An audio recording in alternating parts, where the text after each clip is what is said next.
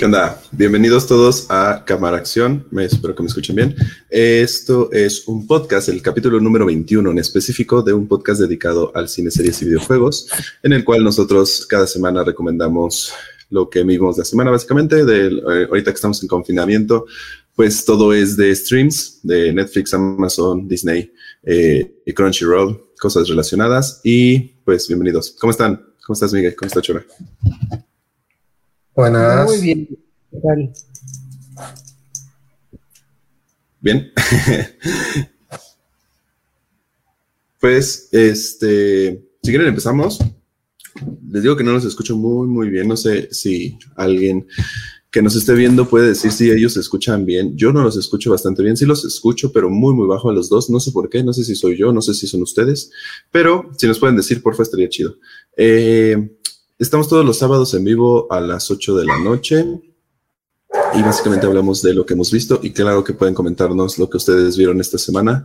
Así mismo pueden escucharnos en YouTube, en Spotify, en Spreaker, en Evox, este, como Cámara Acción, el podcast, básicamente. Así que, ¿qué vieron esta semana? ¿Quién quiere empezar? Yo vi dos películas de Amazon Prime y una de Netflix. Cool, cool, cool, cool. ¿Quieres empezar tú, Miguel, entonces? ¿Con una? Sí, claro, sí, no hay problema. Va, si quieres dime. Entonces, bueno, la primera que vi se llama The Assistant, la asistente, y está en Amazon Prime. Es una película que acaban de subir a la plataforma, así que no tiene mucho que se estrenó. Y me gustó bastante porque habla del tema que ya se ha tocado mucho desde el año pasado, pero con una perspectiva diferente, y es el tema del Me Too que pues en el año 2018 estuvo bastante, bastante candente. Y la película lo aborda desde el punto de vista de una chica que trabaja dentro de una oficina en Nueva York.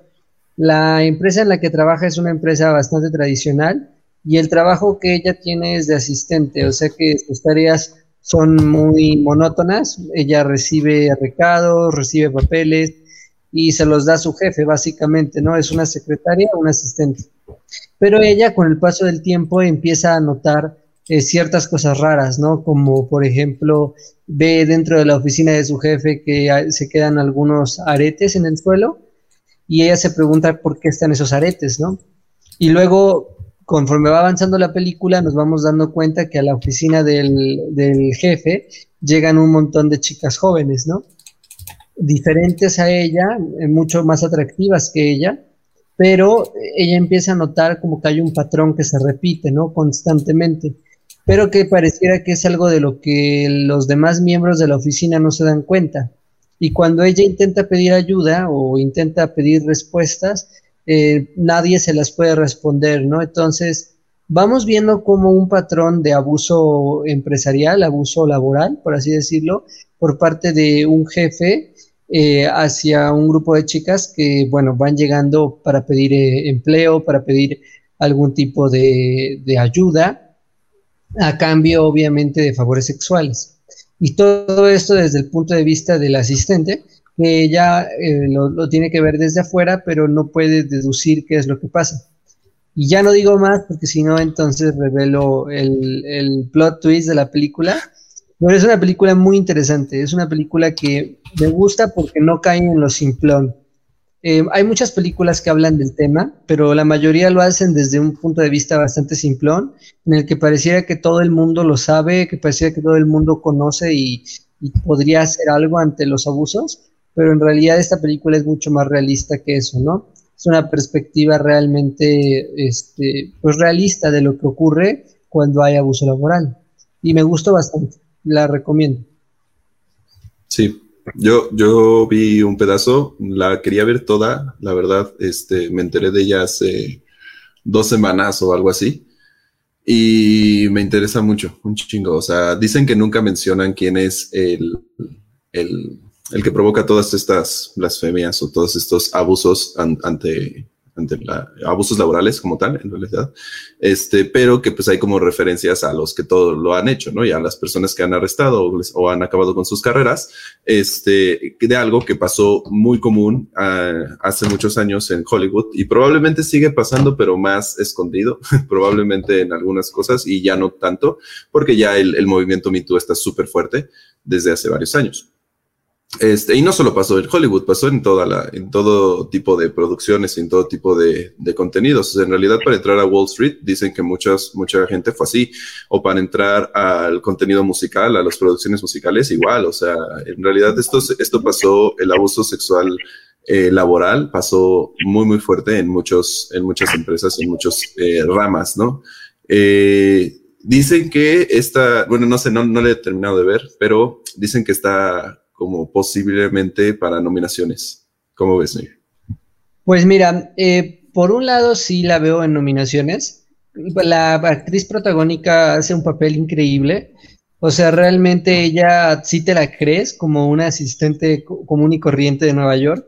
Lo que me gusta también es que la película no, no se va a las grandes esferas. O sea, la empresa que vemos en la película es una empresa que podría existir perfectamente en un país latinoamericano y es una empresa de tamaño medio, o sea, ni siquiera estamos hablando de una gran corporación. Y es mucho mejor que otras películas que han sido nominadas a Oscars, como por ejemplo, en el año pasado me parece nominaron a Boomshell, que está protagonizada por Charlize Theron, Nicole Kidman y Margot Robbie, que toca el tema de, pues, el movimiento Me Too, pero en la industria de las noticias, ¿no? En los programas de noticias de Fox News y cómo uno de los altos mandos abusaba de su poder para seducir, acosar mujeres. Ahora, la cuestión aquí es que en Boomshell es muy simplón, o sea, pareciera que todo mundo lo, sabía, cuando en realidad la, vida real es mucho más compleja y muchas veces hay mujeres que ante una situación de acoso tienen dos opciones, o alzan la voz y se quejan, o afrontan las circunstancias y toman ventaja de ello. Y la película es lo que muestra, o sea, muestra mujeres que también toman esa segunda vía y que no lo consideran un abuso, sino una estrategia para poder ellas crecer en su, en su carrera. Entonces la película es muy compleja, por eso me gustó tanto, porque no, no se centra únicamente en, la, en el victimario, sino también en, la, en qué postura toma la víctima. Yo creo que la película puede ganar el mejor Oscar, a, el Oscar a mejor guion, porque está muy bien escrita, los diálogos están excelentes, y a mejor actriz. Creo que ella y la protagonista de eh, Pieces of a Woman, que es la otra película que vi, pero en Netflix, van a estar nominadas a, a un premio Oscar. Cool. Ojalá y sí. Yo la voy a terminar de ver porque sí, la empecé a ver, pero eh, ya no la seguí viendo porque estábamos viendo, la puse como con toda la familia y después dije, no, creo que esto no es porque hay una niña, hay una niña pequeña y dije, no, esto creo que no, no, no le va a agradar a la familia, entonces la quitamos. Este, y nos pusimos a ver otras cosas. ¿Tú ya lo viste, Chora? Tú tienes Amazon, ¿no? Yo, yo no tengo Amazon, la busqué en una página, la verdad.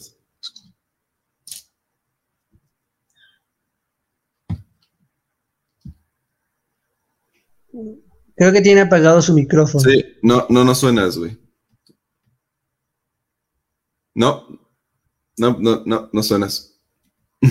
¿Ya intentaste desconectarlo? No, pues quién sabe qué sea. o no sé, si estás desde la compu, intenta entrar desde el celular, tal vez, con el mismo link. O viceversa. Aunque hables, no te escuchamos. Creo que desde el celular se, puede, que funcione mejor. Va. Este, yo, yo, no tengo Amazon porque lo, quitamos la contratación para poner Disney Plus y para poner eh, Crunchyroll. Ahorita estoy pagando esos dos. Bueno, Disney ya lo pagué todo el año. Está, tuvimos todo un año de, de Disney y Crunchy igual quiero pagar todo el año, pero Crunchy es de anime. Ese es otro completamente diferente. El punto es que sí la quiero ver y creo que ya escuchas horas. ¿Ya me escuchas? Sí, ya. Ah, cool. Chido, ahora sí. Este, ah, no, lo he visto. Eh, no he visto la película porque esta semana todavía he estado procesando y volviendo a ver la última temporada de Juego de Tronos. Estoy con ¿Ya la viste? Bueno, ahorita hablamos de ello. Ahorita hablamos de ello. Ahorita hablamos de ello. Este, cool, cool, cool. Pues, pues véanla de Assistant. Yo digo que sí va a estar, está bastante buena y, y sí, sí, sí, sí la quiero ver. Definitivamente. Para la semana que viene. Sí, suena muy interesante. Este, pues voy yo. Yo esta semana vi muchas cosas, demasiadas cosas. Entre ellas, este, a ver si, si podemos hablar de WandaVision después, el último capítulo que me encantó. Pero eh, lo primero que les voy a hablar es un documental, una serie documental que se llama The Imaginary Story. Es una serie de Disney donde cuentan básicamente cómo hicieron los parques de Disney, los parques temáticos. El primer capítulo este, es el único donde sale Disney, o bueno, donde sale Walt Disney, el, el creador.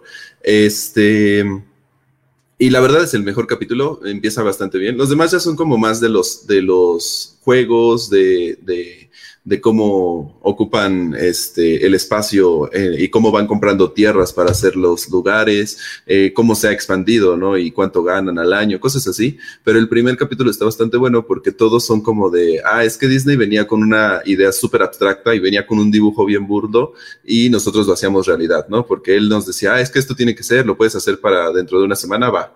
Y y cosas así. Entonces, por ejemplo, dice, ah, es que el primer, el primer monorriel en existencia aquí en, aquí en, en Estados Unidos, en Florida, fue en el parque de Disney, ¿no? Y, el y los primeros animatrónicos o cosas así. Entonces fue, está muy chingona, muy, muy chida. Aparte tiene videos, este, exclusivos, se podría decir, de, de Walt Disney, el verdadero, hablando, eh, cuando, cuando promocionaron el parque. Y está bastante, bastante chido todo, todo esto. Sí, me pasó lo mismo que a ti. Yo nada más aguanté el primer capítulo porque me interesó, porque es el único capítulo donde sale Walt Disney. Sí. Pero sí, está muy bueno. Sí, yo ya llevo tres capítulos, pero sí están bien pesados. O sea, los siguientes capítulos sí son como de, ah, no o sea, los hubieran hecho de 20 minutos, media hora, porque dura una hora cada capítulo, pero sí se hacen pesados. El primero no se hace nada pesado porque sale Walt Disney y es súper interesante lo que ese hombre dice. Y por ejemplo, pasan cuando se muere, ¿no? Cuando, cuando dicen, ah, es que nadie sabía que, que tenía cáncer, este, porque a nadie le dijo. Y él empezó, y todos en el parque llorando y todos así como súper, es que, este, es que él llegaba y nos, y nos daba unos ánimos así súper fuertes. Un jefazo, yo creo, que también obviamente ha de tener su lado malo, ¿no? Digo, no creo que haya sido la persona más amable del mundo, pero sí está muy conmovedor el primer capítulo. De ahí en fuera sí está pesadona la serie, pero si te gustan los documentales, no está pesada. A mí yo veo documentales todos los días y pues no, no se me hace pesada, pero si no ves documentales, sí. no te a mí me gustan los documentales y se me hizo pesada. El segundo capítulo no lo pude terminar. No. Pues es que lo interesante y lo que yo quería saber y la historia que más me llamó la atención fue cómo abrieron y construyeron el primer Disney. Sí. Ya después se centran en Animal Kingdom, en todos los otros Disney que hay en el mundo y así. Pero el que yo quería saber era el primero. Y si tú nada más quieres saber el primero, pues nada más. El primer capítulo. sí. sí. Sí, sí, sí. Y se podría decir que es una. largo. Una hora veinte, al primero dura una hora, una hora diez o una hora veinte, entonces sí están muy largos. Si los hubieran hecho un poco más cortos, tal vez estarían con más audiencia. Sí, la verdad, sí. Pero los recomiendo, los recomiendo. Si quieren saber sobre el parque, los recomiendo bastante. Y eso he estado viendo. no, pues va, Shora, ¿tú qué viste esta semana? Pues ya quiero dejar de hablar de Juego de Tronos porque la semana pasada nos aventamos media hora. Sí, no más. Y la semana pasada justo dije que a lo mejor sí me gustaba porque me gustan las batallas y me gustan sus enfrentamientos y cómo los grabas. Pero sorprendentemente no me gustó el final. ¿Sabes qué? Yo tenía la idea que la batalla del, del capítulo 3 iba a ser el episodio final. Mm, lo de los Wild Walkers. Ajá, la pelea contra el Rey de la Noche, porque... Pues, todos. ajá, pues este villano pues, está bien perro, ¿cómo lo van a matar entre todos? Ese va a ser el último capítulo. Y en él fue el tercero. Y me gustó, ese capítulo me gustó bastante, me gustó cómo está grabado, me gustan las reacciones de los personajes. No me gustó mucho que todos sobrevivieran, porque los personajes de los personajes principales nada más murieron como dos o tres, y de los personajes secundarios también, dos o tres. Y ya después de ahí, la serie ya siento que ya no, ya perdió el rumbo, porque digo, ¿y ahora qué sigue? ya mataron, literalmente acaban de matar a la muerte. Sí. ¿Ahora qué sigue?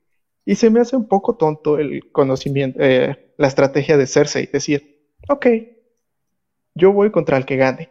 Es decir, a ver, el que gane es el ejército más perro que pueda existir en todo el mundo. Si gana la muerte, literalmente Cersei va a pelear contra la muerte. Si gana Jon, Cersei va a pelear contra el ejército que mató a la muerte. Entonces, qué tontería. Pero bueno, hasta ahí todo bien. Lo que me molestó fue el final, el último capítulo. ¿Por qué hicieron rey a Bran? Si el vato en la temporada pasada y en los primeros capítulos había dicho, no, el cuervo de los tres ojos no tiene título, no tiene título. Entonces, ¿por qué en el último capítulo vienes y me dices que siempre sí y que vas el rey de nada? ¿Por qué? Porque la loca de Daenerys decidió quemar a todo. Y esa es otra cosa, ¿por qué Daenerys decidió quemar todo? Si se supone que era la reina de la liberación, la reina de, no, yo voy a hacer esto, yo voy a hacer lo otro. Tocan las campanas y decide quemar a todo el mundo. ¿Cómo por qué decidió quemar a todo el pueblo? Eh, No, la neta, la neta, la neta me enojó bastante. Al principio sí fue como de ok, pero ya lo estuve pensando y dije, no, es una payasada. Y luego, ¿qué tiene que ver lo de que John sea Targaryen? Si al final importa para pura caca, no importa nada en la serie, no importa para nada al puro final. drama. Puro drama. Ajá, puro entonces, drama. ¿para qué? Sí. Nada más para poner incómodo a Sam, porque Sam es el que se lo dijo. Sí. Ah, ¿Tú ya viste Game of Thrones, Miguel? Sí la viste, ¿no? Sí, pero es que no había hecho el análisis que hizo Chor. Ahorita me dejó pensando a mí, o sea. Mira, a mí, por ejemplo, no me desagradó tanto el final, pero A ver, a ver, tampoco. sí tiene mucho sentido lo que dice Chora. ¿Por qué quemó? ¿Por qué? ¿Por qué hizo eso? No, no tiene sentido. Y aparte, muchos personajes, eh, como que en las, en las primeras temporadas, que son las mejores, Sí. eh, o toda la gran batalla, pareciera que tienen mucho más relevancia, ¿no? Y pensarías que van a llegar a un mejor final y al final casi todos son pres- prescindibles, ¿no? El final Sí. es un asco. Cersei se muere aplastada. Hay una parte del capítulo donde literalmente se cae una to- torre y no le pasa nada. Sigue viva. ¿Por qué carajo sigue viva? Para poner la lucha del perro contra la montaña. Nada más para eso. Y después se Sí. muere aplastada. Vato, la tenía que matar Arya y Jon tenía que matar al rey de la noche. Cersei tenía que morir con la cabeza cortada en la plaza pública. ¿Y por qué no pasó? Por la culpa de Daenerys, que se volvió loca y decidió quemar a todo el pueblo. Vea, a, a mí, a mí me gustó que Daenerys quemara todo el pueblo porque ya había perdido a dos de sus hijos. O sea, sus hijos son los Pero esa no dragones. es excusa. No, no, no, no. Mira, los Stark perdieron a su papá, perdieron a su mamá y A su perdieron hermano. a su hermano, tres personas. Y, y no sus hicieron lobos. nada. Y nada más querían vengarse de Cersei y a sus lobos. Y le pusieron la cabeza de lobo a su hermana. Y no querían guerra, pero contra Cersei. Esta Daenerys decidió quemar a todo el pueblo. que- que- esa no es excusa, no, no, Sí, no, primero capricho. no, sí. Eh, ¿te, te gustó el capítulo de los World Walkers? A mí no me gustó nada. Nada, nada, nada. Ese capítulo. Eh, el de la o batalla. sea, ajá. o es que lo mismo que tú. Yo, yo pensaba que esa batalla iba final. O sea, y hubiera sido tal vez final que mata a Arya al, al Rey de la Noche. Está chido, está como de, "Va, eso es, eso es digno de Arya. Pero no me gustó toda la batalla. O sea, me gustó el inicio de la batalla, que ves que se ven las lucecitas y después cómo se empiezan a apagar. Ah, su madre, eso me encantó. Fue como de no mames, güey. Pero no me gustó todo lo demás. O sea, no se ven ni madres. Se ven manchas, güey, de, de oscuridad. No, a mí sí me gustó. Me gustó mucho cuando se empiezan a prender todas las espadas. Y justo cuando van las espadas contra, contra la nada y cuando atacan al, a Winterfell. Y luego como el dragón azul empieza a quemar todo. Y luego como John se pone enfrente del dragón. En ese momento yo dije, lo va a quemar. Y no usar nada, porque es un Targaryen. Se supone que es un dragón y por eso puede montar Sí, se supone que no se quema, sí, se supone. Ajá. Eso hubiera estado bueno, ¿eh? Eso, eso, hubiera estado bueno. Que lo quemara, que lo incendiara y se dieran cuenta así como de, güey, no, no te pasó nada. eso hubiera estado bueno. Pero sí, la neta yo sí hubiese preferido que John matara al rey de la noche, porque justamente el vato llevaba tres temporadas. Oigan, todos, ahí viene el rey de la noche, vamos a atacarlo. Sí. Y Arya tenía que matar a Cersei, como hizo que cuando mató a eh, William, eh, cuando mató a medio mundo en una comida, vaya. Pero no me gustó. Y en el capítulo que dijiste que, que, eliminarías las partes románticas, creo que no hay muchas, nada más hay como una, ¿no? La de Daenerys y John. Porque después las de Brain solo Jamie. Sí. Pues nada. Sí, en realidad solo es eso. Sí, pero es que no solo las partes románticas, o sea, por ejemplo, eliminaría igual las partes donde, como dices, que se cae toda la torre y hacen la pelea de la montaña contra su hermano. Este, la, pelea me gusta, pero no me gusta cómo pasa. O sea, no me gusta cómo, cómo, cómo es que llegan a esa pelea. Hubiera estado más chido una pelea más elaborada, ¿no? Este. El final me gusta, cómo el, dragón quema el trono, eso me gusta. No me gusta que se quede con el trono este, este, Bran. pero... No sé a quién se le ocurrió, pero es una estupidez. Pero pues no se lo hubiera dado a ningún otro, porque pues Daenerys ya estaba bien pinche loco. Era de Jon. No, pero Jon no quería el trono, güey. No, pero vato, en la decisión, mínimo, la mitad de ellos eran del norte. Si todos se hubieran puesto de acuerdo y hubiéramos dicho, no me importa lo que diga Gusano Gris, vamos a poner a John de Rey, lo hubieran puesto porque la mitad de los que estaban decidiendo eran del norte y tres más lo querían, todo el mundo quería a John. Sí, todo, todo el mundo quería a John. Pero, pues qué cabrón. Eso esperaba que no te gustara. no, lo odié. Lo odié. sí, como todo el mundo. De hecho, hubo una petición en change.org para que cambiaran el final.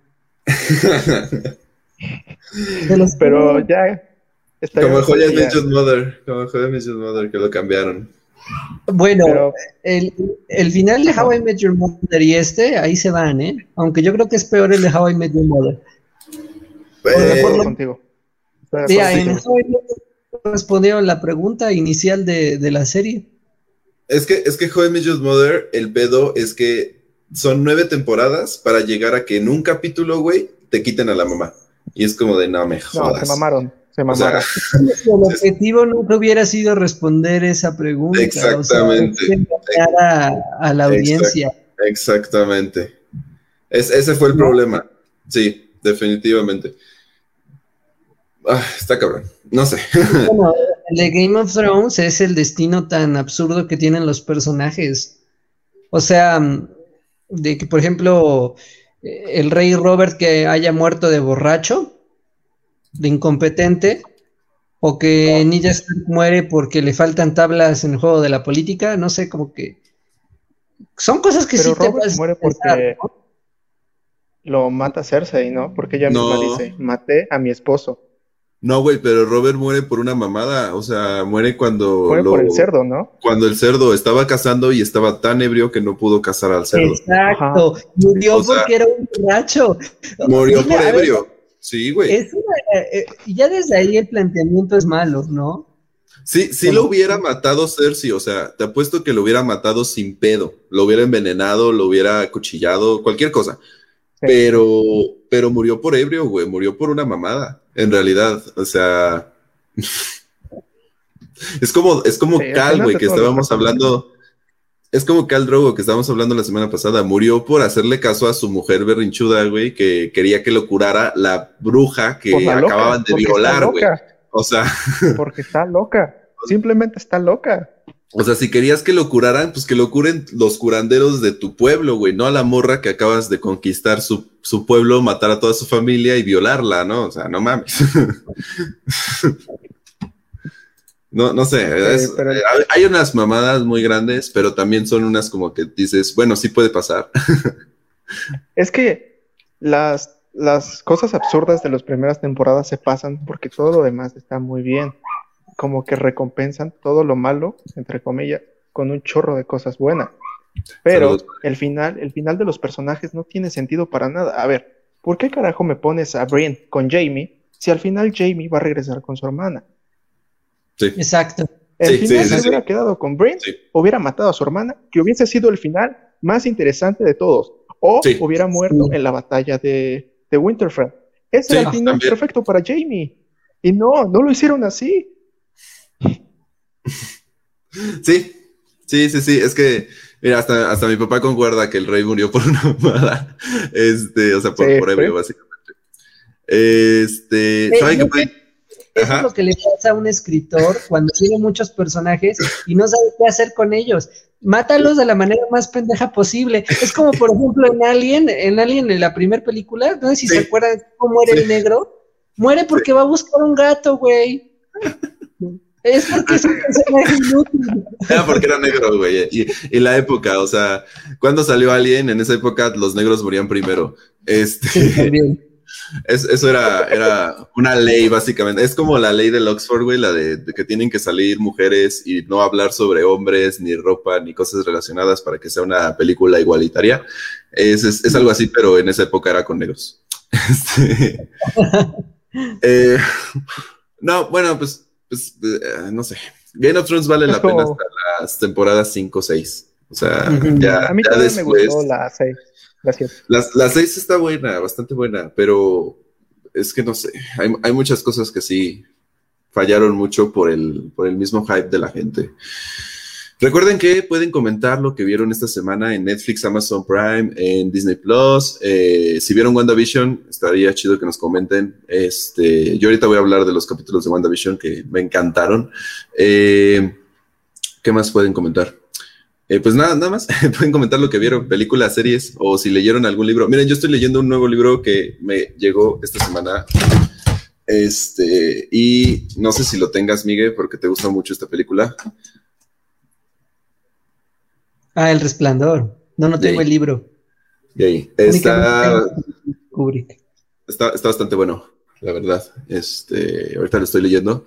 Y eh, pues bueno, allá, hay que seguir hablando. Este, pues vas, Miguel, ¿qué otra cosa viste esta semana? Esta semana vi Pieces of a Woman, que está en Netflix. Bueno, eh, salió hace unos días también.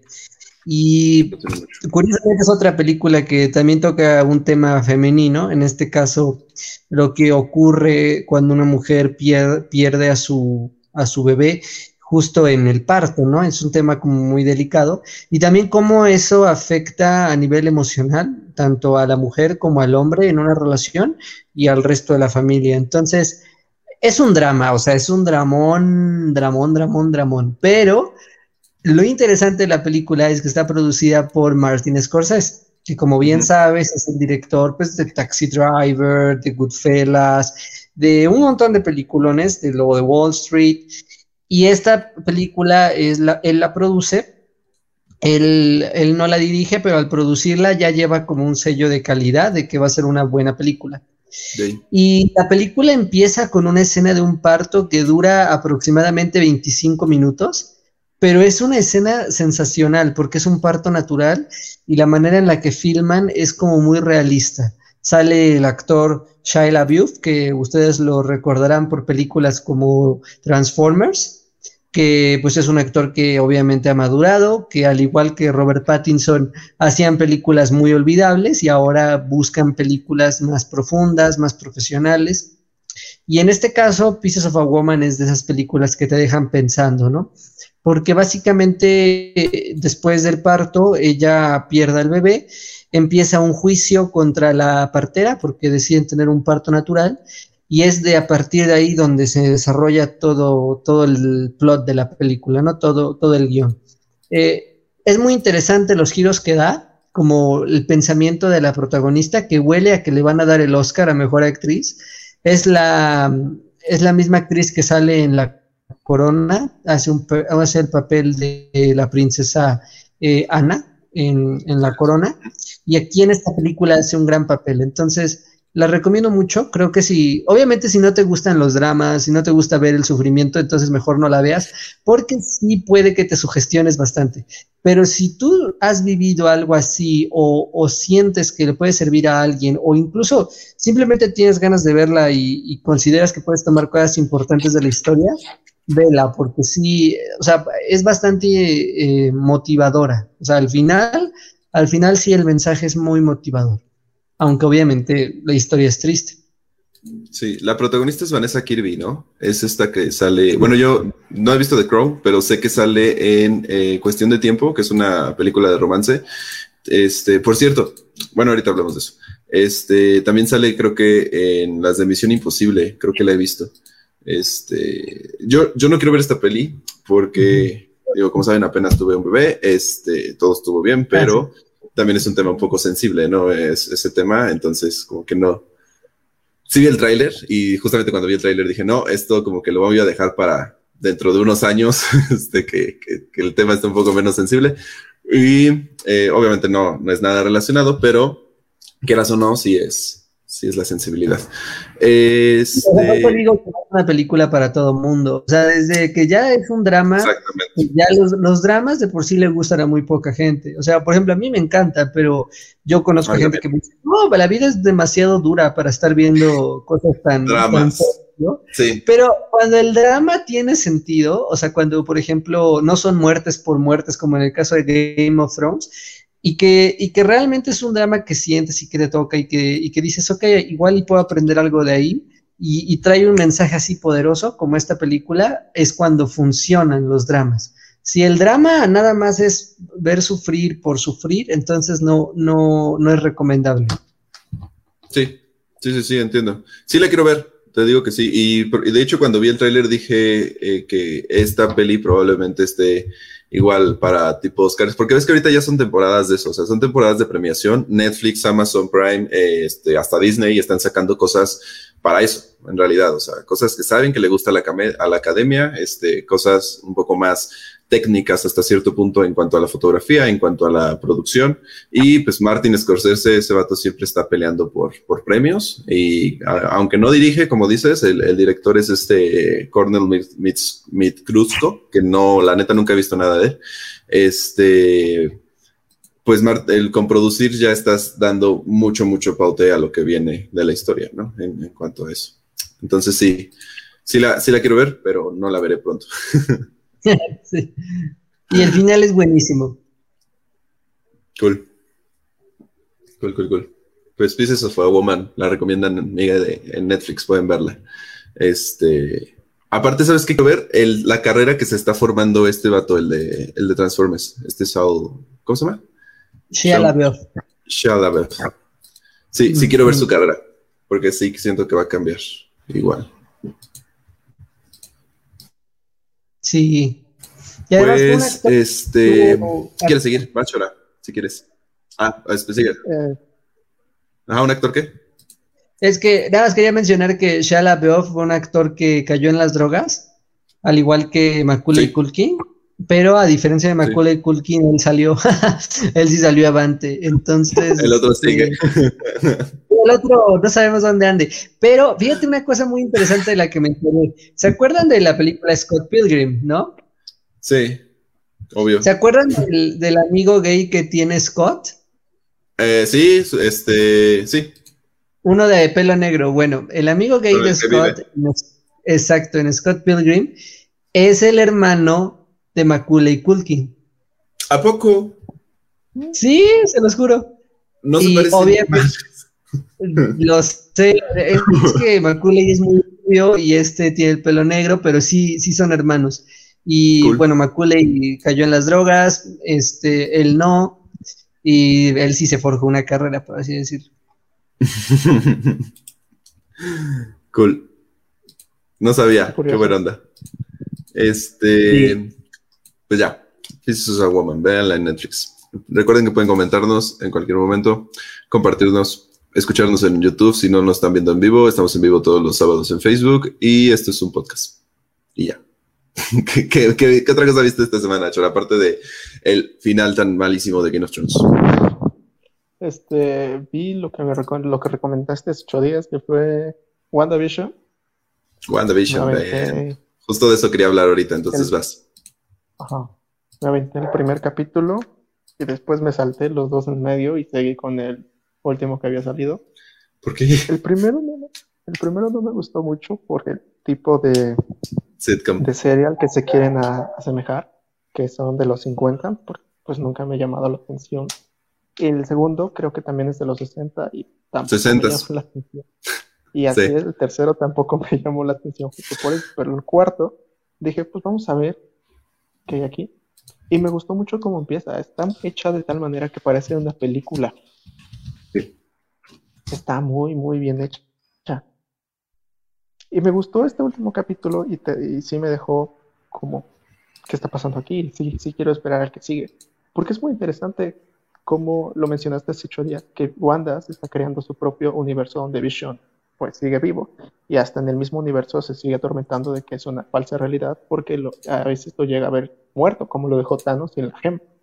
Y estaba muy interesante, sí me gustó bastante. Sí. ¿Tú, ¿Tú ya viste WandaVision, Miguel? No, no la he visto.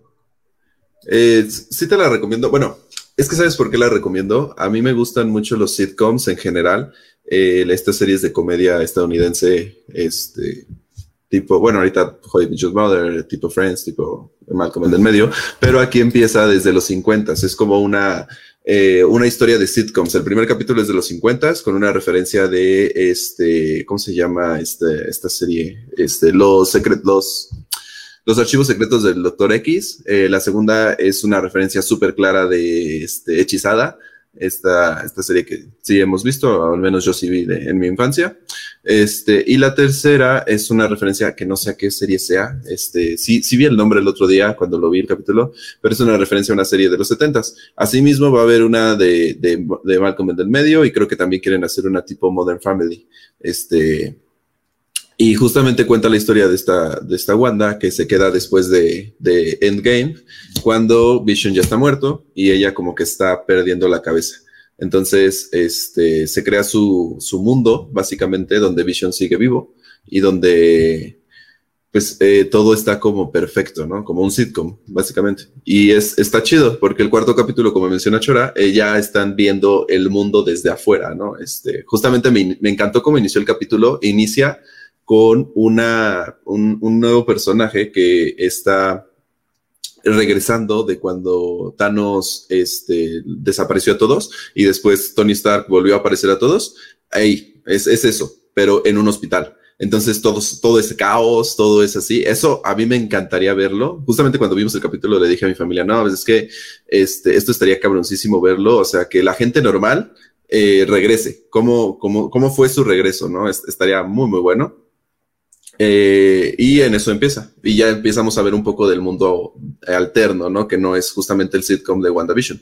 Esta va a ser una miniserie, creo que van a ser nueve o diez capítulos, no estoy seguro. Este, y sí, está, está bastante buena. La recomiendo mucho que la veas. Yo lo único que he visto de WandaVision han sido los memes.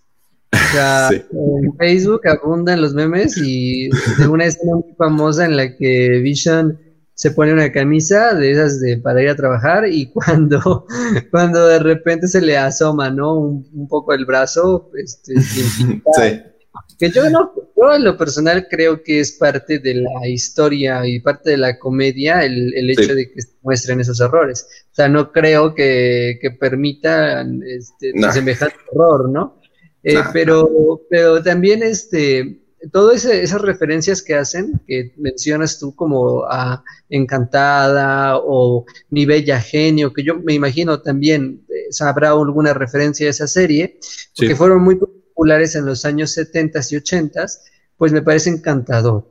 Ahora, yo en lo personal no sé muy bien si el humor de WandaVision vaya a ser como de mi agrado, porque a veces suele ser muy tontorrón. Por ejemplo, en en Malcolm el del medio funciona fantástico, o sea, y la puedes ver una, dos, tres veces, las que quieras y nunca aburre. Pero cuando se llevan de parte de Marvel, sí suelen ser un poquito extraños. El, humor de Marvel siempre es o te gusta o lo odias, ¿no? O sea, y, en ese sentido, por ejemplo, a mí me gusta mucho Ant-Man, que yo creo que es de las más graciosas que ha hecho este, Marvel, pero por ejemplo, en la Capitana Marvel los chistes son malísimos. Entonces sí, como que varía mucho el humor, siento yo. Sí, justamente. El humor es lo que le falla mucho a este, pero también es parte de, o sea, es, usan el humor del sitcom que están adaptando, ¿no? Usan un humor muy de los 50, muy de los 60, después muy de los 70, o sea, un humor más, este, no sé, muy familiar, pero también un poco burdo, como tal, como dices, un poco bobalicón. Este, pero las partes de afuera ahí sí son como si fuera, como si vieras una película de Marvel. La neta, la producción está bastante buena. Este, todo, en general está bastante bueno en cuanto a producción, a la fotografía, como si vieras una peli de Marvel, los efectos especiales igual. Este, y se entiende un poco lo que está el, el, el sentido de los, de los capítulos anteriores, que son tipo sitcom. Sí, sí, sí. Sí, e, esa es la cosa, ¿no? Que hay que agarrarle como la onda al tipo de humor y el, estilo del, del, programa. Dicen que también, bueno, no sé, yo no lo he visto, pero dicen, es lo que he oído, que tiene un giro, como por ahí del quinto episodio o algo así, que tiene un giro de tono, que pasa como, como de humor a algo más este, siniestro, ¿no? Un poco triste también. ¿Es pues, verdad o, pues, o así? Ahorita en el eh, sale cada semana, sale cada viernes. Y sí, sí, sí dio un giro. En el capítulo, en el anterior, sí dio un giro. Al menos eso considero. ¿Tú qué dices, Chore? Sí se empieza a volver medio, medio loco. Bueno, medio loca. O anda, no, es que ya te están mostrando como, como la realidad, ¿no? Los primeros son como de, ay, qué chingado estoy viendo.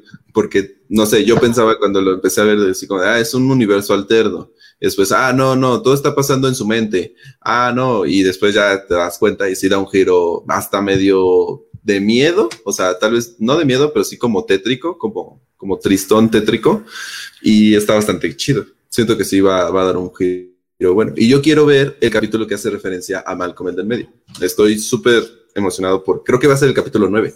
Entonces estoy, sí, sí quiero verlo.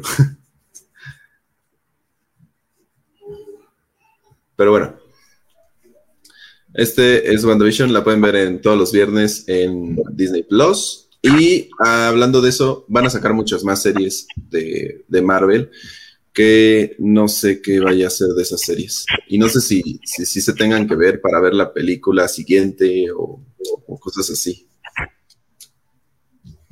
No creo, yo creo que son spin-offs, ¿no? Probablemente son spin-offs, pero pues ahorita, por ejemplo, si están en el mismo universo y, por ejemplo, sin, sin spoilear, porque sale en el tráiler del, capítulo, ya salió la, el personaje o la personaje que sale en, este, en Thor, la que es este, es químico o farmacobióloga o algo así creo que es. la que ah, es, la, doctora. El, el, querer de Thor. no, la amiga. Ah, es verdad, es verdad, la, que pierde su iPhone. Ándale, ándale. Sale el chiste ese de, ah, había descargado no sé cuántas fotos ayer y ahora ya no las tengo. Ándale, ella. ella no pierde el iPhone, se lo quitan, se lo, se lo quitan. La agencia. Sí. Ajá. Sí. Bueno, este, entonces tal vez hiciste medio conectadón, pero pues quién sabe. Oye, Miguel, ahorita, antes de, de decir la última peli, rapidísimo, este, estábamos pensando, a ver si nos están viendo y nos están escuchando para que voten igual, hacer un como tipo competencia hasta cierto punto con imágenes. ¿Has visto esas de Facebook? Donde se, se sube la imagen y la gente vota y es como la mejor película de esto.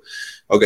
Eh, este mes, como es febrero, el que viene, vamos a hacer una competencia de, películas de romance, entonces hay que pensar películas de romance para eh, como ponerlas en la lista y que la gente vote sobre eso, ¿va? Va. Eso lo dejo de tarea para ustedes dos. Y para mí también. tengo en mente cuántas. Yo tengo en mente. Eh, todas. no, eh, este, pensamos poner 10, 10 eh, películas nada más e irlas como quitando cada vez que, que voten, o sea, que voten por estas y, ya que las que no voten, pues las quitamos. Y al final del mes hablamos sobre esas películas. Va, va, va, va me va, para que sea una dinámica un poquito y tengamos como convivencia con, los que nos escuchan y nos ven y, la página en general. Este, pues ya, ¿qué, ¿qué, más vieron? ¿Otra cosita que llegaron a ver esta semana? Oigan, el tráiler de Godzilla contra King Kong.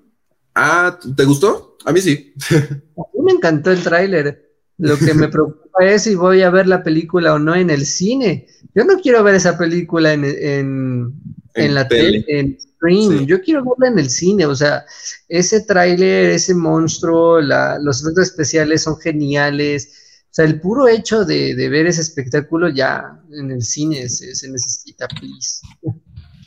Sí, ah. probablemente, no sé, es que sale este año, ¿no? Sí. A mí, yo no lo vi, yo no he visto el tráiler, porque de ver tanto meme y ver tanta tendencia sobre King Kong, me pasó lo mismo. Me asqueó verlo, no sé por qué. Fue como de Team, Godzilla, Team King Kong, y yo dije, ¿para qué? ¿Cómo para qué? Sí, me, pasó lo mismo, pero sí vi el tráiler porque dije, bueno, hay, hay, que ver por qué es tanta polémica. Eh, tampoco me pareció el mejor tráiler del mundo. Sí, sí me dieron muchas ganas de verla. Me, los efectos especiales están cabroncísimos, la verdad. Y yo sí soy Team Godzilla porque siento que un dinosaurio nunca, le va a ganar a un, a un mono gigante. Sí, yo también soy Team Godzilla. Ahora sí que la que tiene King Kong es del guion. ¿No? Porque para el guion es normal que un chimpancé, un gorila gigante pueda enfrentarse contra un, un eh, dinosaurio nuclear, ¿no?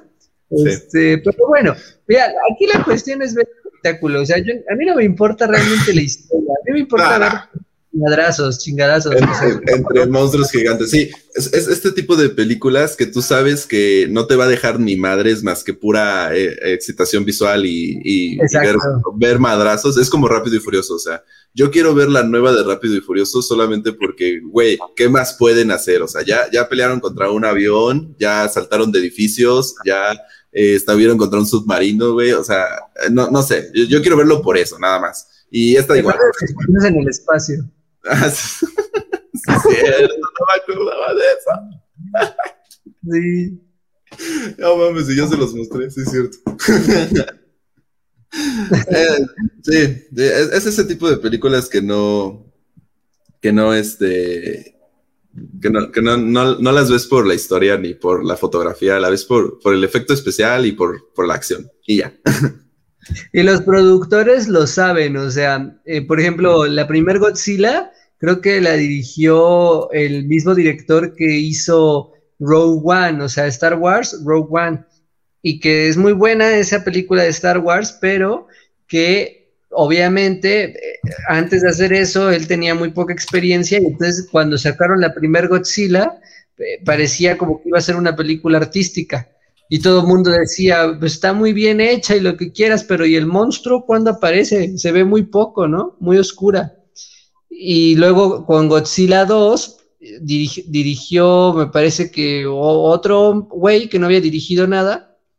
Y este, y güey, la película salió, pues no salió mal, pero tampoco, tampoco fue una gran película, ¿no? O sea, por lo menos mejor que la primera sí estuvo, la segunda, la segunda de Godzilla.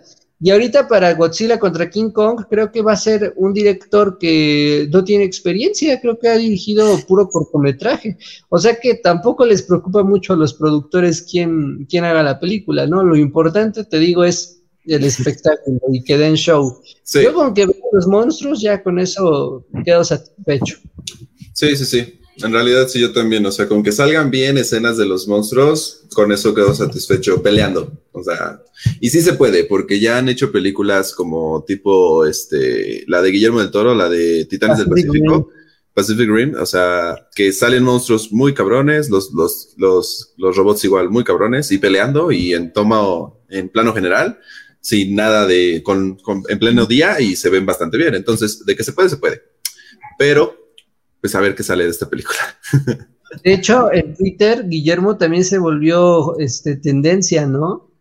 Porque creo que hizo un, dio, escribió un tweet en el que a él le gustaría ver un crossover entre Pacific Rim y Godzilla contra King Kong.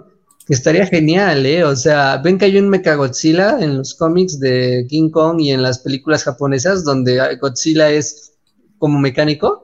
Bueno, pues así, imagínate un Mechagodzilla contra uno de los robots de Pacific Rim, güey, eso sería increíble. Y contra uno de los monstruos de Pacific Rim también. O sea, no sé, se me ocurren un montón de cosas.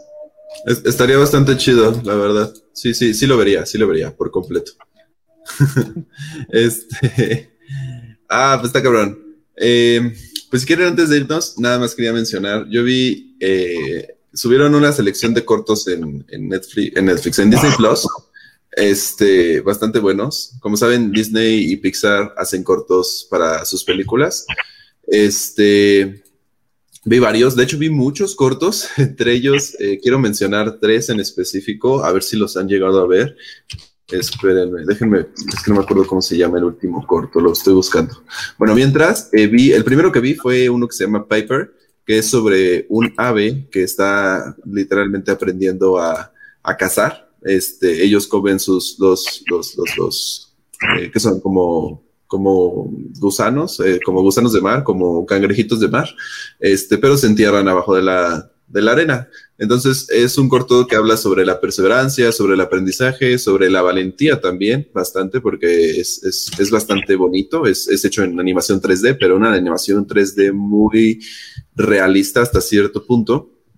Y como saben, estos cortos los hacen como oportunidad para los mismos que han trabajado en Pixar o los que están entrando, los de la escuela de, de arte de, de, Pixar, este, creo que se llama Arts, este, y lo hizo Alan Barrillado, que él no ha hecho nada, pero ya le confirmaron que va a ser e iba a participar en otras películas por este corto. Entonces está, está bastante chido. Él, eso lo hizo una que se llama. Es su ópera prima. Es, eh, se podría decir, ópera prima, y yo sepa que se llama cuando es tu primera película, pero es su primer corto igual. O sea, como tal, corto publicado masivamente y en Disney es su primer corto. Porque obviamente ha de tener otros, ¿no? Para entrar a eso ya tienes que tener un trabajo anterior, individual, ¿no? Este, independiente, pero sí, se podría decir que es su ópera prima. Está bastante bonito, si tienen la oportunidad de verlo, está, está bastante, bastante bonito. Se llama Piper y justamente habla sobre esta bebé. Este está, está bastante, bastante bonito. Eh, otro que vi es uno que se llama Pearl. Este, ¿ya lo viste? ¿Ya lo viste, Chora? Justo te iba a decir que de los cortos que había visto de Disney Plus era Pearl. Pearl.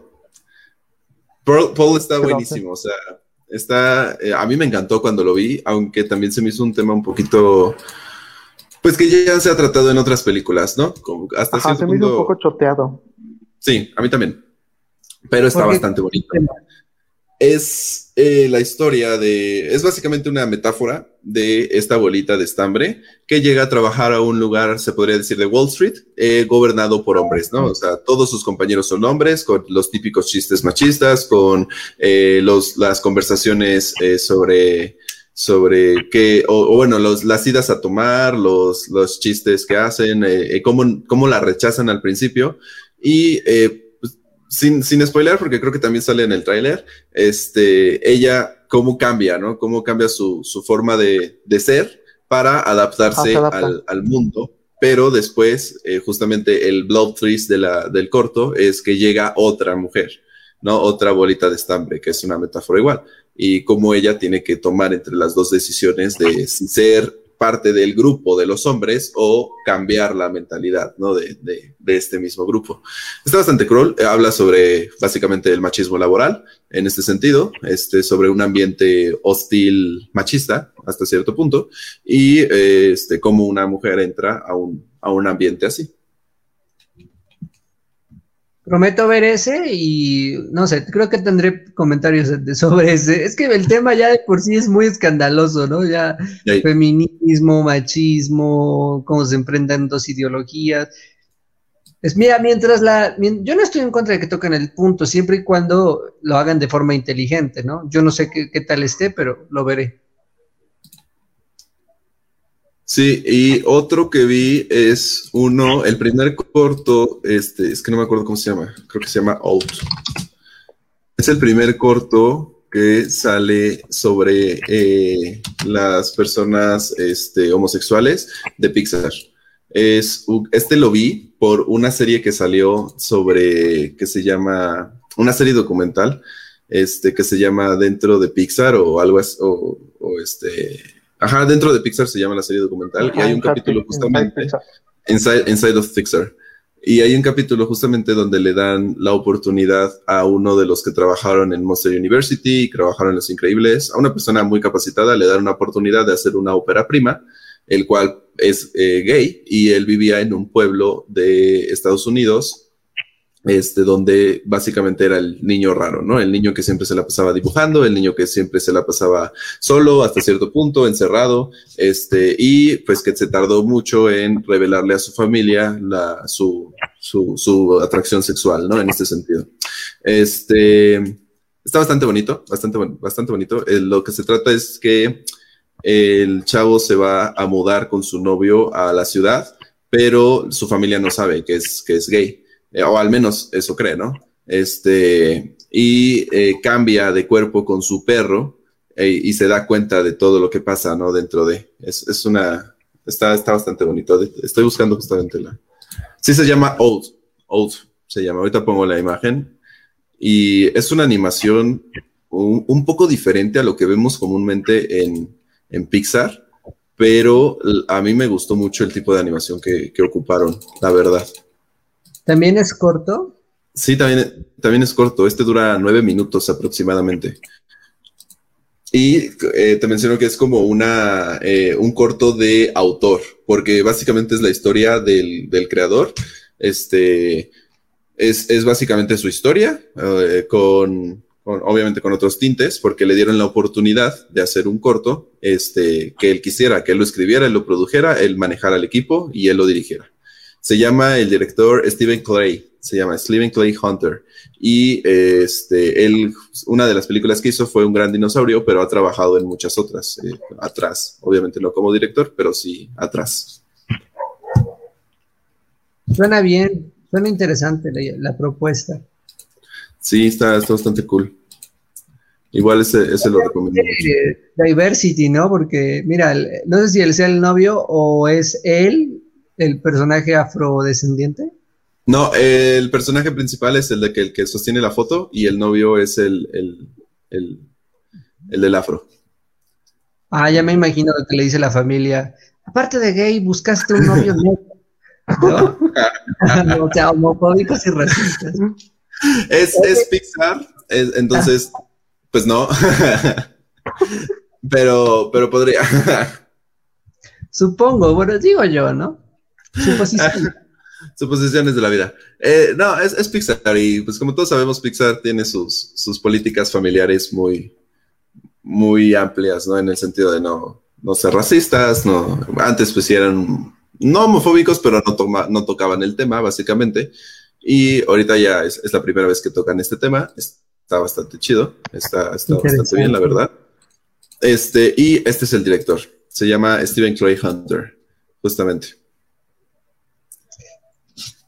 fíjate que cuando dirigió, bueno, yo vi esa, esa película de, ¿cómo se llama? La de los dinosaurios. Un gran dinosaurio. Un gran dinosaurio. Ah, es muy mala, un gran dinosaurio es muy mala. No sé qué tal está el corto, pero la película le salió muy mal. Sí, la, película es muy mala.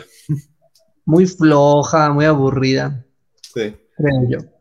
Sí, pero aquí la ventaja es que, o sea, un gran dinosaurio, quieras o no, él la dirigió, pero no fue su historia, no fue su guion, no fue nada, nada de él, ¿no? En realidad, o sea, quieras o no, tú recibes un guion, tú lo diriges y le pones de tu forma de, de ser, pero mm, pues no es tuyo, ¿no? Al final de cuentas. Este, aquí es, es de autor, es, él lo escribió, de hecho dice en la serie de, de Inside Pixar que cuando le dijeron que, tenía, que le daban la oportunidad, él se quedó como de, ajá, y ahora qué chingados hago, ¿no? Porque no sabía qué hacer.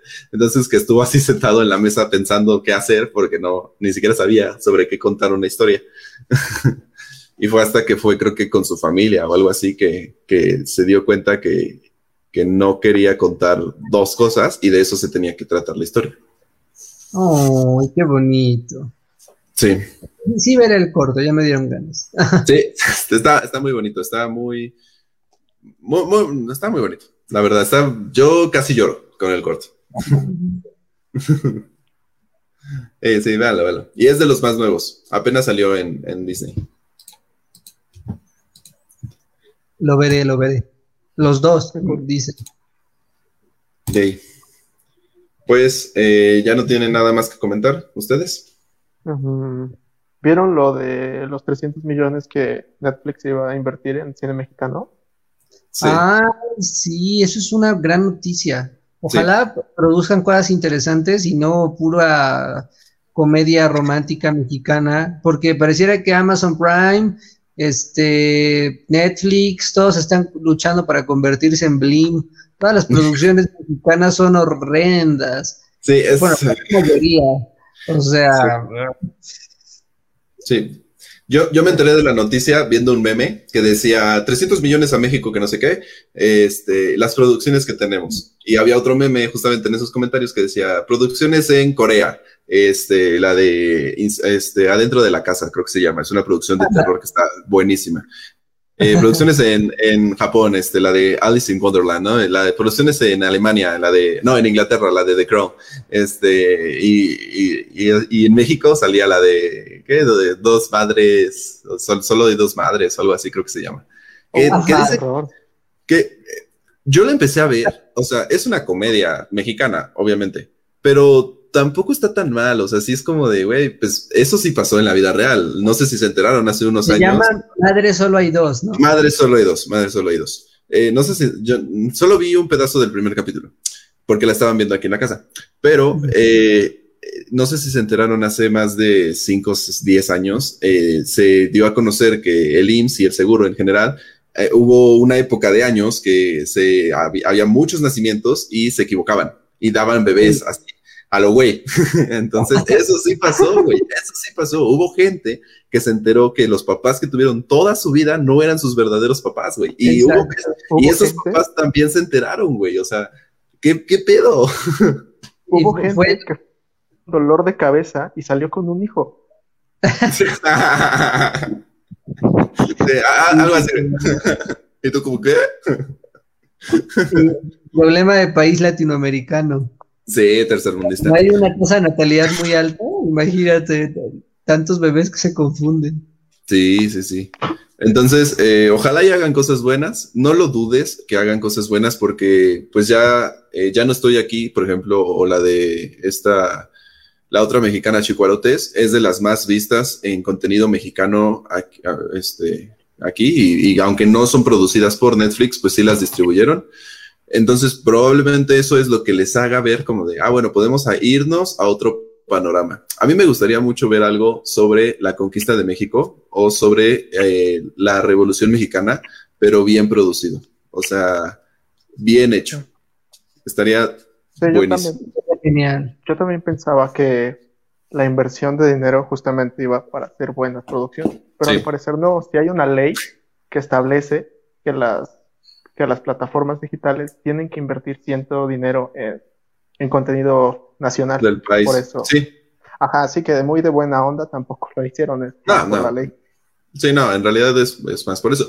Pero, pues tampoco es como que sean muy tontos. Digo, obviamente va a haber producciones malas que son populares, porque eso es lo que vende. O sea, 100 días para enamorarnos creo que sigue en el top 10 desde hace un año. Entonces, pues obviamente va a haber, ¿no?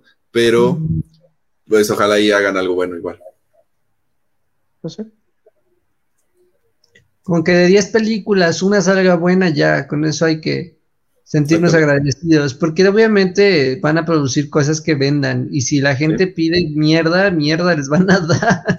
o sea, no nos extrañemos. La, por ejemplo, el, Testamento de la Abuela, que es una película pues malísima, no estuvo toda la Navidad bueno, desde el 24 hasta el 2021 que ya empezó el año y luego siguió en el top 10. Sí, sí, sí, sí, o, series como Betty la Fea, que aunque no es mexicana, pues sigue en el top 10. La gente. O sea, la gente no deja, dicen, mm, ya Televisa no es la principal empresa de entretenimiento mexicana. No, no es la principal, pero seguimos consumiendo lo mismito que nos daban. Telenovelas, series de porquería, ese tipo de cosas, y es porque la gente es lo que pide. Pero obviamente si también puedes hacer algo de calidad y al mismo tiempo que venda mucho, pues oye, es lo que necesitamos, ¿no? Que tampoco está tan mal, ¿no? O sea, al final de cuentas el cine es entretenimiento, arte y negocio, ¿no? O sea, se tiene que haber una entre las tres, entonces, pues sí, mientras la gente lo pida, lo van a seguir haciendo y mientras sigan ganando, ¿no? O sea, al final de cuentas. Pues creo que es todo. Llevamos una hora hablando. Recuerden que pueden escucharnos en Spotify, en Evox, en Spreaker, en YouTube. Eh, todos los sábados estamos en vivo aquí en Facebook. Eh, vamos a estar haciendo las dinámicas que, dijimos. La semana que viene ya es febrero, entonces, pues va a ser el mes del amor y la amistad. Así que pueden comentarnos lo que quieran. Eh, ¿Qué más? Este fue el capítulo número 21, si no me recuerdo. Número 21. Ya llevamos 21 semanas haciendo esto. Ándale. Y, y pues ya, yo soy César Cortés. Pueden seguirme en Twitter, que es donde estoy más activo ahorita. Este, como Cortés Maga 28, arroba Cortés Maga 28, y me despido. Ustedes, si quieren despedirse, pueden quieren decir sus redes sociales o lo que gusten. Adiós. pues va. A mí también me pueden seguir en Twitter como arroba Miguel98. Últimamente ahí también comento cosas, ya sea de cine o de política, y a veces me peleo con Chairo, eso es divertido. Y, este, y en Instagram como Miguel Boucha. Sale. Pues estamos hablándonos. Este, Muchas gracias por escucharnos, muchas gracias por vernos y recuerden que pueden compartirnos para que lleguemos a más gente. Esto es Cámara Acción, un podcast dedicado al cine, series y videojuegos y entretenimiento en general. Hoy recomendé un libro, o sea, entonces no importa mucho lo que, lo que hablemos, más que los entretenga y les traiga algo bueno como conocimiento cinematográfico. Muchas gracias por escucharnos y nos estamos viendo, Miguel y Chora. Bye.